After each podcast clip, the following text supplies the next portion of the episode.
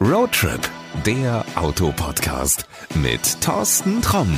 Als erstes hoffe ich, dass du gesund bist und es auch bleibst, denn das ist in diesen verrückten Zeiten ja das Wichtigste. Also hallo und herzlich willkommen zu einer neuen Folge von Roadtrip, denn auch wenn Corona vieles gestoppt hat, wir lassen uns von diesem doofen Virus nicht ausbremsen und schauen uns heute mal wieder gemeinsam ein interessantes Auto an. Und bei diesem müssen wir am Anfang gleich mal klären, wie heißt er denn eigentlich? Skoda Scala oder Skoda Scala? Also ich habe im deutschen Headquarter nachgefragt und beides ist richtig. Wenn man es ganz genau nimmt, dann müsste man die tschechische Marke ja auch tschechisch aussprechen. Also Skoda. Da das allen aber nicht so leicht über die Zunge geht, ist auch ein eingedeutschtes Skoda, zumindest bei uns, richtig. So, und das war unser kleiner Tschechischkurs. Jetzt wollen wir uns erstmal ums Auto kümmern. Der Scala ist ein Vertreter der Kompaktklasse, aber irgendwie auch nicht, denn er ist in vielen Dingen anders als der typische Kompakte. Das fängt schon beim Äußeren an und da sind wir auch ganz schnell beim Optikcheck. An der Front, da gibt's eine ganze Menge zu entdecken. Viele horizontale Linien lassen ihn sehr breit wirken. Hinzu kommen die schmalen LED-Scheinwerfer. Durch die markanten Kanten und Sicken steht er optisch kräftig auf der Straße. Rund um den stämmigen Kühlergrill findet sich ein Chromrahmen, der einen glänzenden Akzent setzt. Auf der Motorhaube und auf den Seiten sorgen klare, kräftige Linien schon im Stand für Dynamik. Und damit sind wir auch schon am Heck angekommen und da gibt's was Besonderes zu sehen. Die Heckscheibe, die ist weit nach unten gezogen und reicht bis an die Rückleuchten und an das Kennzeichen. Also nichts mit zurückhaltendem Kompaktklasse-Stil.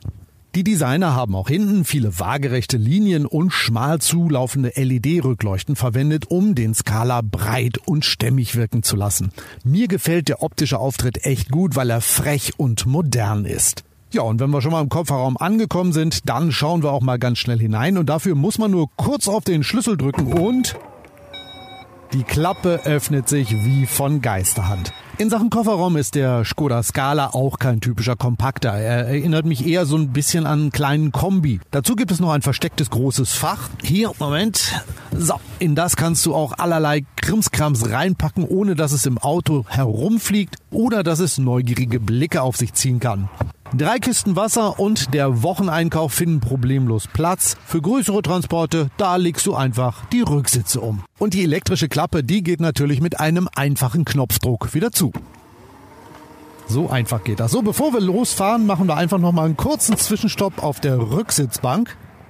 Auch wenn der Scala eher in der Kompaktklasse zu Hause ist, hast du hinten den Eindruck, in einer größeren Klasse unterwegs zu sein. Große Türen sorgen für bequemes Ein- und Aussteigen und aufgrund des langen Radstandes ist auch für Erwachsene die Rücksitzbank keine Strafbank. Ich sitze hier echt bequem und ich hätte auch von einer längeren Fahrt keine Angst. Also je nachdem, wer jetzt am Steuer säße.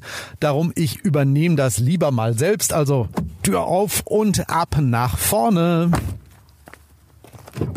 So, und als erstes fallen einem hier die Sitze ins Auge. Sie erinnern eher an einen Sportwagen als an einen kompakten. Und so sitzt du auch eigentlich da drin. Hm, ich würde sagen, du ziehst dir den Skala regelrecht an. Mir gefällt es echt gut. Die optimale Sitzposition, die ist auch schnell gefunden. Das Lenkrad ist in Höhe und Abstand einstellbar.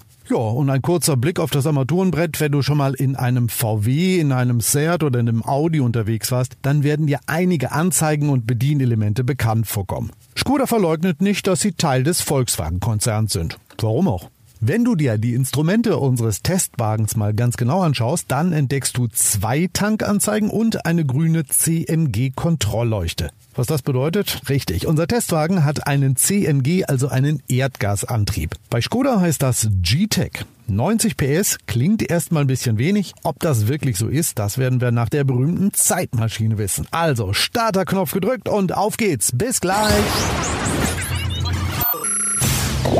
Kuckuck, da bin ich wieder. Und der Skoda Scala sagt, dass wir gemeinsam 817,3 Kilometer zurückgelegt haben. Jo. Wie hat er sich geschlagen? Wieder erwartend ist er mit 90 PS nicht untermotorisiert. Der kleine Dreizylinder lässt sich sogar recht schaltfaul fahren. Also vom ersten in den dritten und dann in den fünften Gang. Kein Problem.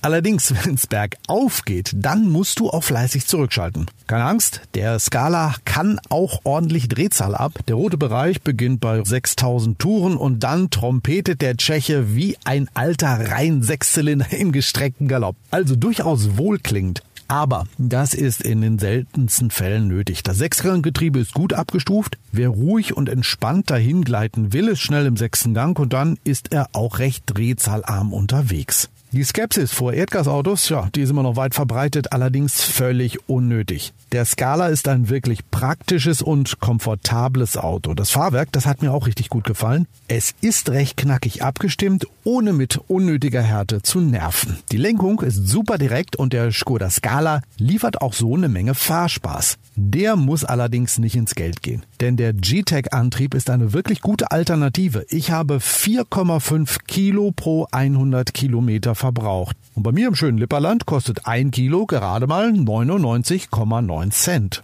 Ist der Scala mit seinen 90 PS langstreckentauglich? Ein klares Ja. Klar, wenn du mit vier Erwachsenen und Gepäck unterwegs bist, dann geht's eben nicht darum, Geschwindigkeitsrekorde aufzustellen. Aber der Scala ist ein sehr angenehmer Reisebegleiter. Ich habe immer das Gefühl gehabt, dass ich in einem deutlich größeren Auto unterwegs bin. Dazu haben auch die vielen Assistenten beigetragen. Skoda hat im Scala eine Sicherheitsausstattung mit auf den Weg gegeben, die top aktuell ist. Lane Assist und Notbremsassistent sind serienmäßig an Bord. Unser Testwagen hatte außerdem noch einen Tempomat, der per Radar den Abstand hält und einen Spurwechselassistenten, der vor Autos im toten Winkel warnt an Bord. Und wer mag, der kann den kleinen Tschechen auch automatisch einparken lassen. Und das macht er auch wirklich gut. Aber da musst du wirklich mal schauen, welche Optionen du brauchst und auf welche du verzichten kannst. Aber da die Aufpreise bei Skoda wirklich moderat sind, sollte das nicht das große Problem sein. Genau wie die Rubrik Was gibt es denn zu meckern? Eigentlich nix. Allerdings verwirrt ab und zu die Meldung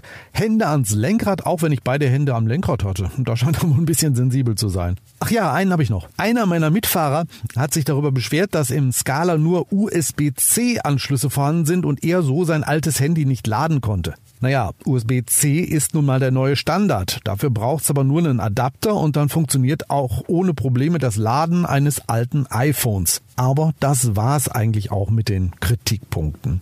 Über die 817,3 Kilometer hat er echt viel Spaß gemacht und war ein sehr entspannter Begleiter, egal ob in der Stadt oder auf der Autobahn. Und wie heißt am Ende jeder Podcast-Folge? Genau, für wen ist das Auto denn geeignet? Hm, der Scala ist eigentlich so ein einer für alle Auto. Also wenn du einen kompakten suchst, dann solltest du ihn dir auf jeden Fall anschauen. Und dabei ist es jetzt egal, ob du im Bereich Golf, Astra A3 Focus oder Polo Corsa oder Audi A1 suchst. Der Scala ist preislich eher im Segment der Kleinen angeordnet. In Sachen Platz und Ausstattung spielt aber eher bei den Großen mit und übertrumpft sie in einigen Bereichen sogar, zum Beispiel mit dem Kofferraumvolumen. Mich hat der Skoda Scala also wirklich begeistert, weil du viel Auto fürs Geld bekommst. Dazu kommen dann noch die sogenannten Simply Clever Gimmicks. Skoda nennt so die kleinen Dinge, die sich erst im Alltag bemerkbar machen. Also zum Beispiel an der Frontscheibe, hier, da gibt's so einen Halter, in den kannst du dein Parkticket einklemmen. Kennen wir alle, du fährst ins Parkhaus, ziehst diesen Schein aus dem Automaten und ja, wohin damit? Kann man so einfach dran klemmen, findet man dann auch sofort wieder und kann gleich mitnehmen. Ähm, oder ein Regenschirm, der in einem eigenen Fach in der Tür seinen Platz hat, ohne dass der ganze Innenraum unter Wasser steht, wenn du ihn mal nass mitnimmst. Oder ein Eiskratzer in der Tankklappe. Ja, kannst jetzt sagen, das ist alles nicht die Welt. Nö, aber es gibt dir ein gutes Gefühl und deshalb ist das eigentlich auch nicht zu bezahlen. Bezahlbar ist der Skoda Scala G-Tech aber auf jeden Fall. Ab rund 20.000 Euro geht das gut ausgestattete Auto los. Die Aufpreisliste, die versetzt sich auch keineswegs in Schockstarre. Deshalb kann ich dir nur einen Tipp geben, fahr ihn einfach mal, wenn du einen kompakten suchst und bilde dir dann deine eigene Meinung. Ich pack dir auf jeden Fall noch einen Link zur offiziellen Scala Website in die Shownotes. Da gibt's dann alle Infos, die du brauchst. Ja, und das war's auch schon wieder mit dieser Roadtrip-Folge. Du hast uns bestimmt schon inzwischen abonniert, deshalb trudelt die nächste Folge dann auch bald automatisch auf deinem Smartphone oder deiner Alexa ein und so bleibst du halt immer up to date.